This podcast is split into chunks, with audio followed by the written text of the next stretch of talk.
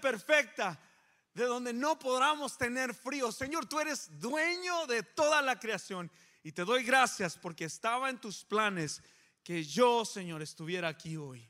En el nombre de Jesús celebro un día en tus atrios, celebro la iglesia, celebro a aquellos, Señor, que nos están escuchando, Padre, que podamos pausar por un momento y simplemente escuchar tu voz a través del mensaje de la predicación. En el nombre de Jesús, amén. Celebra conmigo porque su presencia está aquí.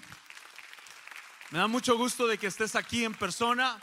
Te extrañamos y esperamos verte pronto. En este mensaje, Pablo nos está dando tres cosas y quiero que la lectura de esta tarde, que es el versículo 12, si tienes ahí tu Biblia, por favor acompáñame en tu teléfono inteligente, acompáñame. Vamos a dividirlo en tres partes rápidamente. Quiero que primero veamos la perspectiva en la que Pablo nos está hablando. Después, segundo, quiero que veamos y, y concluyamos qué es lo que persigue, qué es lo que se refiere de alcanzar. Y por tercero, vamos a ver el propósito, el propósito de esto, la perspectiva, qué es lo que persigue y el propósito del Señor. Les decía que no es malo perseguir alguna carrera, no es malo perseguir a un esposo, no es malo. Siempre y cuando sea el tiempo de Dios, que estés en el tiempo del Señor. Y es lo que menciona Pablo aquí en este texto. Él nos dice que es mejor Dice, es mejor que persigas a Cristo. Es lo mejor que Pablo persigue y lucha por alcanzar. Pablo tiene la postura, la perspectiva de un corredor, de una persona que casi está así de fuerte como yo, con su pecho hacia adelante y su mirada hacia el frente, corriendo, en una postura de correr. Me encanta el apóstol Pablo, porque todos sabemos que este hombre pasó la mayor, el mayor tiempo de su vida en la cárcel, pero Dios tenía propósitos que cumplir. Entonces, antes de que continuemos, yo quiero que te hagas esta pregunta, y es muy importante esta pregunta. Yo quiero que te preguntes esto. ¿Qué es lo más importante en tu vida, lo cual tú persigues? Piensa por un momento. ¿Qué es lo más importante en tu vida, lo cual tú persigues? Esta pregunta para mí pone muchas cosas en perspectiva. Este tiempo de pandemia nos ha, ha proyectado la condición espiritual en la que nos encontramos. Me encanta porque muchas personas están buscando a Dios. Y muchas personas que decir que tienen una relación con Dios están alejándose de Dios. Y cuando yo me hacía esta pregunta es, ¿qué es lo que tú persigues? entre semana le mandé un mensaje a mi esposa y le dije, ¿por qué te levantas cada mañana? Arreglas a la niña, te vas al trabajo y qué es lo que, qué es lo que persigues. Y, me encantó la, la contestación de mi esposa y me dice, solo quiero llegar al cielo. Y esa es la perspectiva de Pablo. Era lo que él decía, no pretendo haberlo alcanzado todavía, pero nos da esa perspectiva de que Él está persiguiendo algo. En Filipenses 3.10, en el mismo capítulo que leía Axel, Filipenses 3.10, dice de esta manera, a fin de conocer a Cristo y el poder de su resurrección y de participar de sus padecimientos. La semana pasada Jairo nos trajo una palabra poderosa. Yo te voy a invitar a que sigas leyendo en tu, en tu tiempo libre en casa Lee este hermoso libro de Filipenses. Dios puede hablarte en cada versículo. Cada versículo es una dinamita. Es, es, Dios hablándonos a nosotros, su iglesia. Y quiero empezar primero la perspectiva, ¿verdad? Hablamos de la perspectiva. Pablo, lo que está haciendo aquí Pablo es dándonos su condición, escucha bien, Pablo nos está dando su condición espiritual en la que él se encuentra en este momento. A los que le gusta medir el tiempo, podríamos decir y concluir que después de Cristo, después de que el Señor ah, viene y, asciende y se va con el Señor, viene a morir en la cruz y se han pasado, creen los historiadores que han pasado ah, casi, casi 28 años. Podríamos decir que estamos en el año 61 después de Cristo y Pablo tiene, escucha bien, Pablo tiene 28 años en el Evangelio. 28 años ha caminado en esta carrera, en este tramo, para que les gusta, para los que les gusta medir el tiempo. Y es importante que, que, que, sí lo veamos, el tiempo. Pero me gusta porque Pablo le está escribiendo a la iglesia y les dice, no es que ya lo alcancé, no es que ya lo alcancé, ni que ya sea perfecto, dice. Lo que nos está diciendo es que todos debemos llegar a la perfección. Lo que nos está diciendo es que todavía no soy perfecto y todavía no lo alcanzo. Y la palabra perfecto, para que me entiendas, lo que quiere decir es una madurez completa. Qué curioso. Estamos hablando de que este hombre, qué impactante, no curioso, qué, qué impactante es que este hombre ha escrito más de 13 libros en el Nuevo Testamento, en el Nuevo Testamento, autor de 13 libros. Pablo era un plantador de iglesias, Pablo era un apóstol. Estoy casi convencido que nunca, jamás en la historia de la humanidad ha visto un ser caminar sobre la faz de la tierra que tenga tanta pasión por Jesucristo o que haya predicado tan intensamente el Evangelio del Señor como este hombre. Y Él nos dice, no es que yo ya lo haya alcanzado, ni que sea perfecto. Eso para mí es como que una cachetada espiritual para mi vida, porque si, si mido mi vida con la del apóstol Pablo, no he logrado nada y eso es lo que nos está diciendo. Pablo nos está dando su condición espiritual en este preciso momento. Ha conocido a Cristo, ha caminado con Él y Pablo nos dice, aún no estoy allí. Qué tremendo, ¿verdad? Aún no estoy ahí. Entonces tú y yo nos podemos identificar con Pablo. Jolly, aún no estamos ahí. Franco, aún no estamos ahí. Gerardo, aún no estamos ahí. Poderoso, poderoso es poder compararnos con, con, con este hombre que era un discipulador, que amaba tanto al Señor Jesús que lo que quería era servirlo. Esa es la perspectiva que, que Pablo nos está dando en el texto. Quiero decirte en esta tarde que todavía, escucha, todavía hay mucho que aprender y conocer de Jesucristo. ¿Cuántos dicen amén? Todavía hay mucho que conocer y aprender de nuestro Señor Jesucristo. Todavía tenemos mucho que imitar al Hijo de Dios.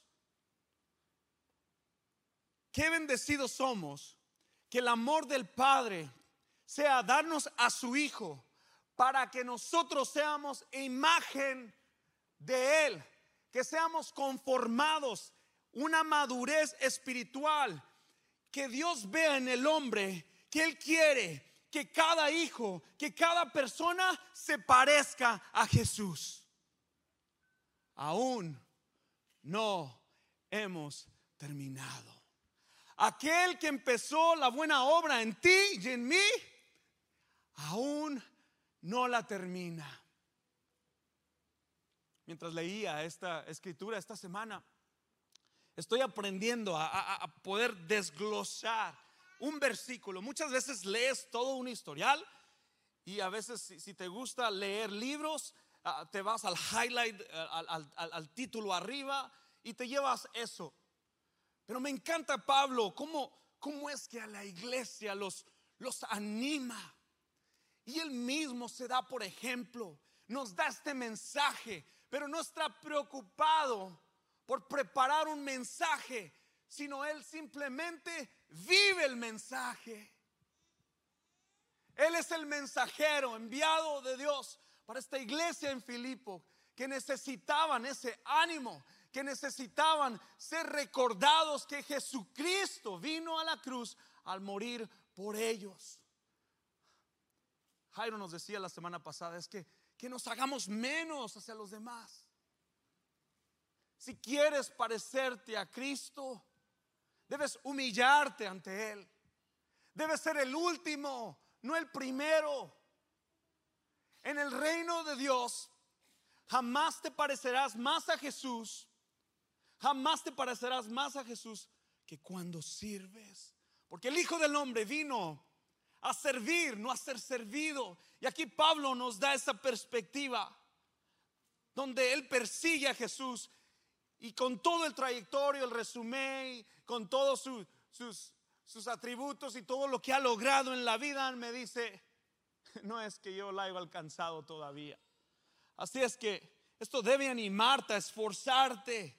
Esto debe animarte a no pensar que ya no tienes que hacer nada. La vida del cristiano es como la de un corredor que va hacia el frente. Muchos de nosotros nos gusta como que si estuviéramos en el cine. Relax, calm down and enjoy. No, aquí Pablo tiene esa postura de ese corredor que va hacia el frente. Adelante quiere decir perseguir sino que sigo adelante. Está persiguiendo algo, persigue a Cristo. Toda la energía de Pablo, todo su ser humano que hay en él, cada célula que hay en él, de la mente, el corazón, todo persigue al Señor Jesús. Todo tu ser debe perseguir a Cristo. Esa es la teología de Pablo. Que todo lo que tú eres lo siga.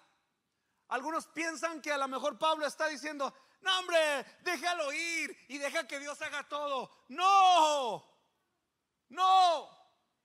Un corredor debe estar preparado.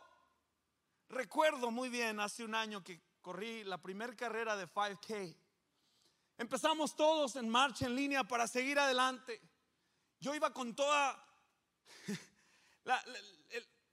traía nomás las ganas de terminar esta carrera. No me preparé y empezamos muchos a correr. Y todos íbamos ahí, empecé con seis amigos, al último me doy dando cuenta que en el tramo solamente iba solo. Y yo no estaba persiguiendo un premio. Yo lo que quería es llegar a la meta. No importa si agatas caminando que en muchas partes caminé y me senté, pero lo logré. Pablo aquí no está diciendo, ya tengo el premio. No, está activamente siguiendo hacia adelante. Y hoy quiero darte, quiero darte estas cuatro palabras. Quiero que las apuntes, estas cuatro palabras que te van a ayudar. ¿Ok?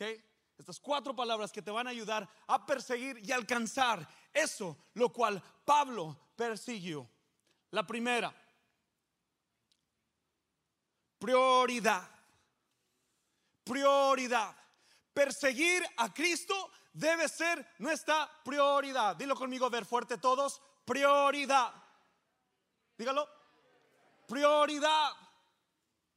Detrás de todo lo que tú haces hay una motivación. Jesucristo debe ser nuestra prioridad.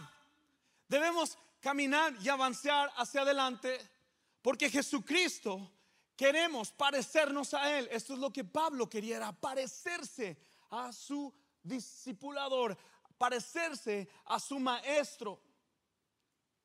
Jesús tiene que ser la prioridad de lo que perseguimos en nuestras vidas.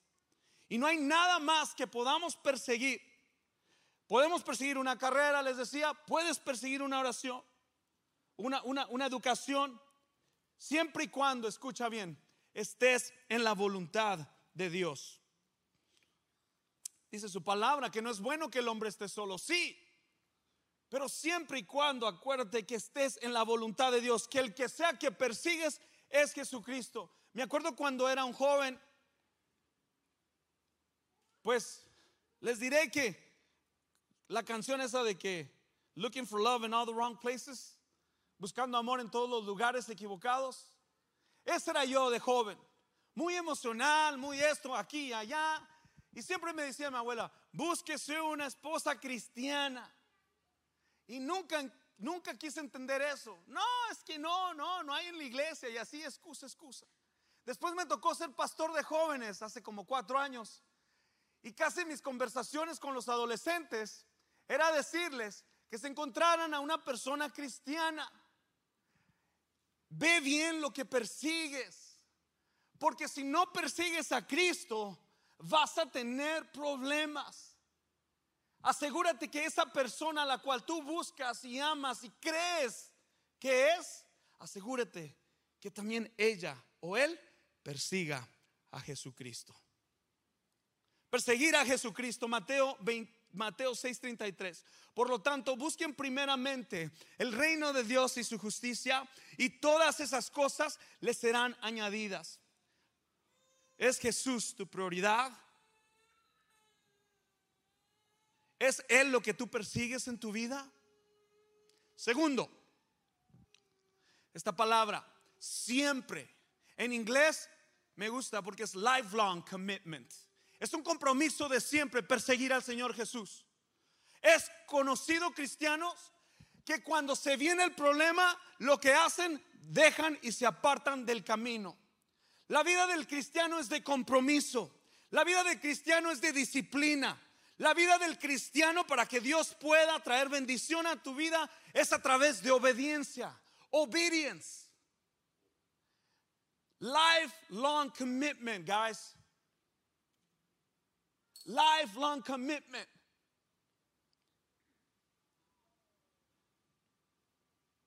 Por el resto de nuestras vidas. Para siempre. Siempre, siempre, siempre. Toda la vida, Señor. Tú serás mi prioridad. A ti es quien te persigo, Señor. No importa la tormenta, no importa el desierto, no importa la circunstancia, no importa la enfermedad. Siempre, siempre Jesús, a ti te seguiré.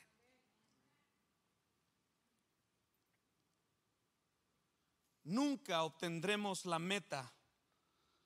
Nunca obtendremos esta meta, escucha bien, hasta que dejemos este cuerpo terrenal. Así es que nuestro compromiso con Dios debe ser siempre, forever, siempre. Me encanta este corredor famoso que muchos conocen, Usain Bolt, dice, yo entrené cuatro años para correr solo 20 segundos y hay personas que por no ver resultados en meses se rinden. Muchos queremos la promesa, pero no queremos el proceso. Muchos queremos la promesa, pero no queremos el proceso. Dios está activo en este tiempo. Y creo fielmente que Dios ha traído este tiempo de pandemia para separar una vez más las peras y las manzanas. ¿A quién tú persigues en este tiempo? ¿A quién persigues tú? Mi corazón es que tú persigas a Cristo. Filipenses 2.12 dice, por tanto, amados míos, ya que siempre han obedecido, no solo en mi presencia, sino mucho más ahora en mi ausencia, esta palabra, quiero que you highlight this word. Ocúpense en su salvación con temor y temblor. ¿Sabes?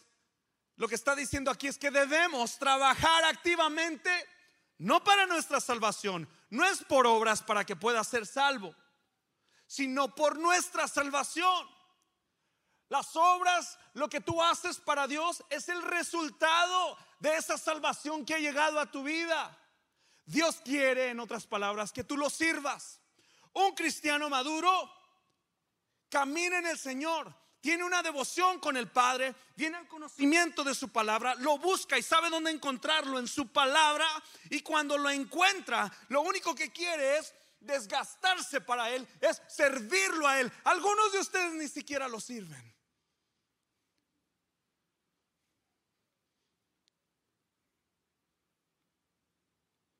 Pablo, su servicio al Señor. Pablo, su servicio al Señor era una vida entera. El resultado de su servicio y estar en la cárcel es a través de este hombre que estaba que tenía el amor del Señor. Él sabía de dónde lo sacó Dios. El simple hecho que Dios lo rescató y lo encuentra en Damasco, dice,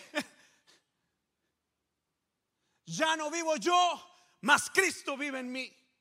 Algunos de ustedes podemos decir, tenemos 28, 25, 40 años en el Evangelio, brother, aquí, sin hacer nada. Cuando leí esta palabra, y no estoy frustrado, quiero, quiero que tú despiertes, que, te, que tiemblen tus piernas en la presencia de Dios y decir, Señor, es mejor un día en tus atrios, Padre. Es mejor estar aquí cerca de ti en tu presencia que estar lejos. Pablo quería una mente de Cristo. Pablo quería conocerlo a él. Quería que todos sus pensamientos, su boca, lo que hablaba. ¿Sabes que yo me doy cuenta? Y a lo mejor tú también te das cuenta conmigo. ¿Quién pasa tiempo con Dios? Habla una conversación por cuatro minutos con una persona y te vas a dar cuenta si esa persona pasa tiempo con Dios. Porque lo que te consume te controla. Pablo tenía una relación íntima con el Señor. Y me motiva, Pablo. No hay hombre más apasionado que el apóstol Pablo. Recuerda que tu salvación es solamente por la fe en Jesucristo, pero debemos activar la salvación en nosotros. Yo no puedo estar predicando aquí para pensar que si no predico no me salvo. El querer estar aquí y predicar es simplemente por obediencia a Dios, por amor a Él. Tú estás aquí no porque yo te dije que te vinieras y tengo que hacer video, mandarte mensaje para que vengas. Tú estás aquí porque el cordero que fue inmolado dio su vida en la cruz por el Calvario. Te amó tanto que dijo, voy a ir a la cruz por ti. A Él es al quien debes ver. Dame un poquito de tiempo y verás cómo te voy a fallar. Pero Jesucristo no falla.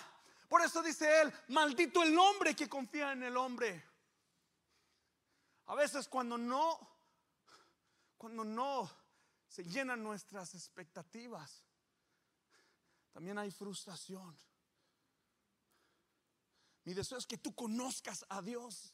Mi deseo es que tú puedas caminar y comer papa buena, alimento sólido, no que seas un niño que viene a recibir siete onzas de palabra de Dios y se le acaba, y se le acaba, se le acaba la comida y empieza a chillar. Dios quiere que tomes cartas al asunto. Les decía hace dos semanas, el Señor me está llevando a que yo tengo que obedecer y cuando obedezco yo puedo crecer. Yo puedo crecer. Es nuestro deber. Es nuestro deber. Dios lo demanda. Esa es la tercera palabra. Dios lo demanda. Requiere una participación mía. Requiere negarme a mí mismo. Morir a las obras de la carne. Resistir la tentación. Huir de la inmoralidad. Luchando por la fe. La fe. La fe que nos ha dado el Señor. Es un regalo de Dios, les decía. La fe es un regalo de Dios. Vistiéndonos de toda la armadura de Dios. Caminando como si es digno de nuestro llamado. Comportados varonilmente. Comportados como el Evangelio. Eh, cada quien su llamado. Es nuestro deber. Deber es algo que Dios demanda de nuestra parte. Dios está trabajando en nosotros pero también nosotros, iglesia, debemos hacer nuestra parte. Filipenses 2.12 dice, por tanto, amados míos, ya que siempre, ya que siempre, una vez más, dice, ocúpense, ocúpense, ocúpense. La vida del cristiano es una vida activa, activa. El cuarto, porque es agradable a Dios.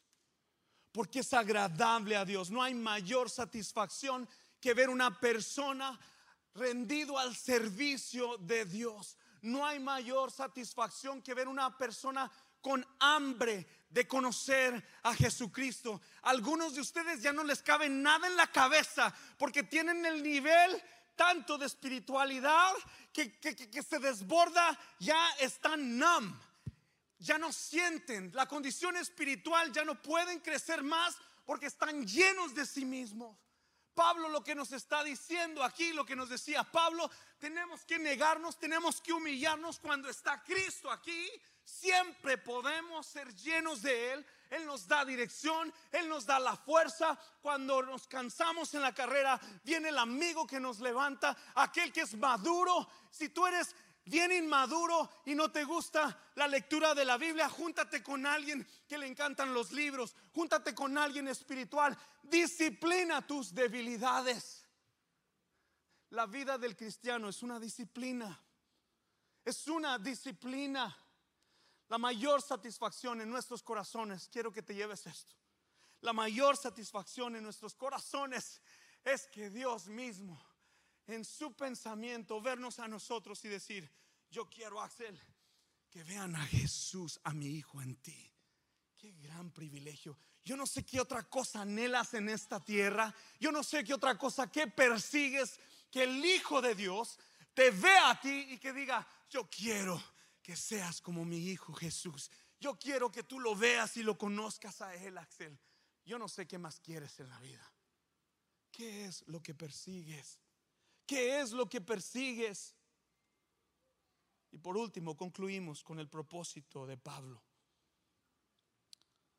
Nos dice, por ver si logro alcanzar aquello por lo cual fui también alcanzado por Cristo Jesús. ¿Qué es lo que dice Pablo? ¿Qué es alcanzar aquello? A lo mejor te preguntas, ah, JP, ¿qué estás hablando aquí? ¿Qué es alcanzar aquello? ¿Qué es lo que debo obtener? En Romanos 8:29 nos dice, porque a los que antes conoció, también los predestinó para que sean hechos conforme a la imagen de su Hijo, para que Él sea el primogénito entre muchos hombres conforme a la imagen de su Hijo. En otras palabras, Dios quiere que cada uno de los que estamos aquí nos parezcamos quién? ¿A quién? A Jesús, a su Hijo. Qué grande bendición. Qué grande bendición. Mateo 10:25 nos dice, al discípulo debe bastarle con ser como su maestro y al siervo como su Señor. Nosotros somos discípulos de Cristo. Nosotros decimos nuestra misión ayudar a amigos, seguir a Jesús con devoción. Yo no puedo ayudar a alguien si yo mismo estoy que me carga el payaso. Si yo mismo estoy lidiando con pecados ocultos en mi mente y pasando tiempo, eso no va, eso no puede suceder. Porque Dios no puede ser burlado, porque Dios no, no tiene comunión con las tinieblas, porque Dios no quiere que sea de dos vientos, de izquierda y derecha, porque Dios no quiere que sea tibio ni caliente, porque ¿quién quiere ser vómito para Dios? Dios quiere nuestra mente y nuestro corazón. Dios quiere nuestras vidas, nuestras familias.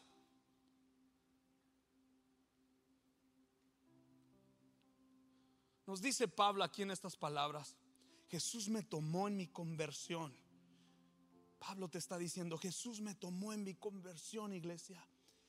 Y yo debo tomarlo en mi santificación. En otras palabras, Cristo fue el que me persiguió, dice Pablo. A mí en mi, en mi conversión, dice, ¿Recuerdan esa escritura en Hechos, esa serie donde hablamos cuando, Dios, cuando Jesús lo confronta en el camino a Damasco y le dice, Pablo, Pablo, ¿por qué me persigues? Aquí Pablo nos está dando esta perspectiva de que fue Dios el que lo persiguió, ahora me toca perseguirlo a mí en mi vida cristiana. Ahora me toca entregarle mi vida a su servicio. Ahora me toca a mí buscar, correr, no desmayar. Prosigo a la meta, al supremo llamamiento que es en Jesucristo, conocer a aquel, conocerlo a Él. En esta tarde yo quiero decirte que Dios está persiguiendo tu corazón. Si tú estás aquí, Dios te trajo porque está persiguiendo tu corazón. God is pursuing your heart. He wants for you to pursue the greatness. The greatest pursuit is that you would know Him. The greatest pursuit is that you would look like Jesus. That is what you need to pursue that you would look and have a mind like Him. That is the greatest pursuit. young fellow. Dios quiere que, que lo persigas. Y escribí este pensamiento. Dios está persiguiendo nuestro corazón. Su palabra dice que Él vino a buscar y a salvar lo que se había perdido. Un verdadero cristiano sabe lo que persigue y sabe que su vida aquí en la tierra tiene un propósito. Otros estamos sin rumbo y sin dirección. Dice el Señor, separados de mí, nada podréis hacer. Yo soy el camino, yo soy la verdad, yo soy la, la verdad y la vida. Y nadie viene al Padre si no es por mí, dice Jesús. El único mediador entre Dios y los hombres es Jesucristo. Algunos no tenemos una relación con Dios. Algunos tenemos solamente una religión. Tenemos decir con tendencia, yo voy a la iglesia. ¿Y eso qué? Dice el Señor, no todo el que me dice Señor, Señor, Señor será salvo. Apartados de mí porque no te conozco. Yo no quiero que el Dios y yo pueda decir, Señor, yo prediqué y gente se convertía. Señor puede decirme a mí, JP, yo no te conozco. Este es un llamado a tu conciencia, este es un llamado a tu vida, a tu condición espiritual. La perspectiva que nos da Pablo es poniéndose él y, y, nos está diciendo cómo se encuentra en este momento. Te hago esta pregunta a ti. ¿Cómo te encuentras en este momento? Cierra tus ojos. Señor, perdónanos si alguno de nosotros pensamos conocerte. Señor, perdónanos, Padre, porque tu palabra dice que cómo, cómo sabremos que somos tus discípulos. Dice, por el amor, el amor que los tenéis los unos por los otros. Perdónanos, Señor, porque te hemos fallado. Y este tiempo, Señor, ha sido un tiempo, esta pandemia, Señor, nos ayuda y nos ha ayudado. Tú lo has tenido en tu tiempo perfecto, Señor. Y tú vienes pronto. Y hay aquí personas que no saben que si mueren, ¿a dónde se van, Padre? Este es un mensaje, Señor, que tú nos has dado de vida o de muerte. Vida a través de Jesús, muerte a través si seguimos cometiendo las mismas cosas, Señor caminando sin dirección y sin rumbo y sin propósito. Padre, yo te pido, Padre, así como entregaste a tu Hijo amado Jesús al morir en la cruz, que tú traigas conciencia, Espíritu Santo, Padre, da la porción que tú tienes para cada uno, Padre. Háblales a cada uno como tú quieras, Señor. Padre, ayúdame a serte fiel. Ayúdame, Señor, Padre, a cargar esta iglesia, Padre. A cuidar, Señor, Padre. A motivarlos en la fe. A proclamar tu verdad sobre sus vidas, Padre. Padre, queremos mejorar nuestros matrimonios y no podemos hacerlo solo, Señor. Necesitamos que tú, Señor, intervengas en nuestras vidas, Padre. Que tú reines, que te pasees en nuestra casa, Padre. No es suficiente estos 30 minutos. Deseo conocerte, deseo intimidad contigo, Señor. Intimidad no interrumpida, Padre, porque allá afuera... Allá afuera yo veo un mundo que te necesita. Ayúdame a mí, prepárame a mí para ser un soldado fuerte, Señor. Para ser un corredor que prosigue a la meta, alcanzar, Señor, que algún día tú nos darás a cada uno, Señor, la corona de vida, Padre. Habla nuestro espíritu en esta tarde. Yo quiero invitarte en esta tarde, si hoy, si tú no tienes una relación con el Señor, si no tienes una relación con Jesús, yo quiero invitarte a que abras tu corazón él toca la puerta de tu corazón. Él está tocando eso que te incomoda y te hace sentir como que a lo mejor quieres apagar el televisor o la transmisión. O a lo mejor aquí estás y dices, ya que termine JP. Ese es el Espíritu Santo tocando a la puerta de tu corazón y te dice, es tiempo de regresar a casa. Yo vine a darte vida y vida en abundancia. Si hoy quieres recibir a Jesús como tu único y suficiente Salvador, con rostros bajados, ojos cerrados, simplemente tú tienes que levantar tu mano y yo quiero darle gracias a Dios por la bendición de su palabra y poder ver que Él está activamente obrando en nuestra iglesia a través de su espíritu, salvando las vidas de aquellos, añadiendo a la familia espiritual aquellos que han de ser salvos. En el nombre de Jesús, a la cuenta de tres, si hoy quieres recibirlo como tu único y suficiente Salvador y decir, Señor, te persigo, te persigo, Señor. Hoy quiero perseguirte a la cuenta de tres. Una, dos, tres. Levanta tu mano. Levanta tu mano. Dios está aquí. Thank you, Jesus. Vamos, levanta tu mano si hoy quieres recibir al Señor. Este siguiente llamado es, todos necesitamos reafirmar nuestra relación con Dios. Todos necesitamos pedirle perdón a Dios. No te vayas de aquí, te voy a dar 30 segundos, un minuto para que le pidas perdón a Dios. Si tú confiesas tu pecado, Él es fiel y justo para perdonar nuestros pecados. Así es que rostros inclinados, rostros inclinados, cierra tus ojos y este es tu tiempo con Dios. Vamos, habla con Él.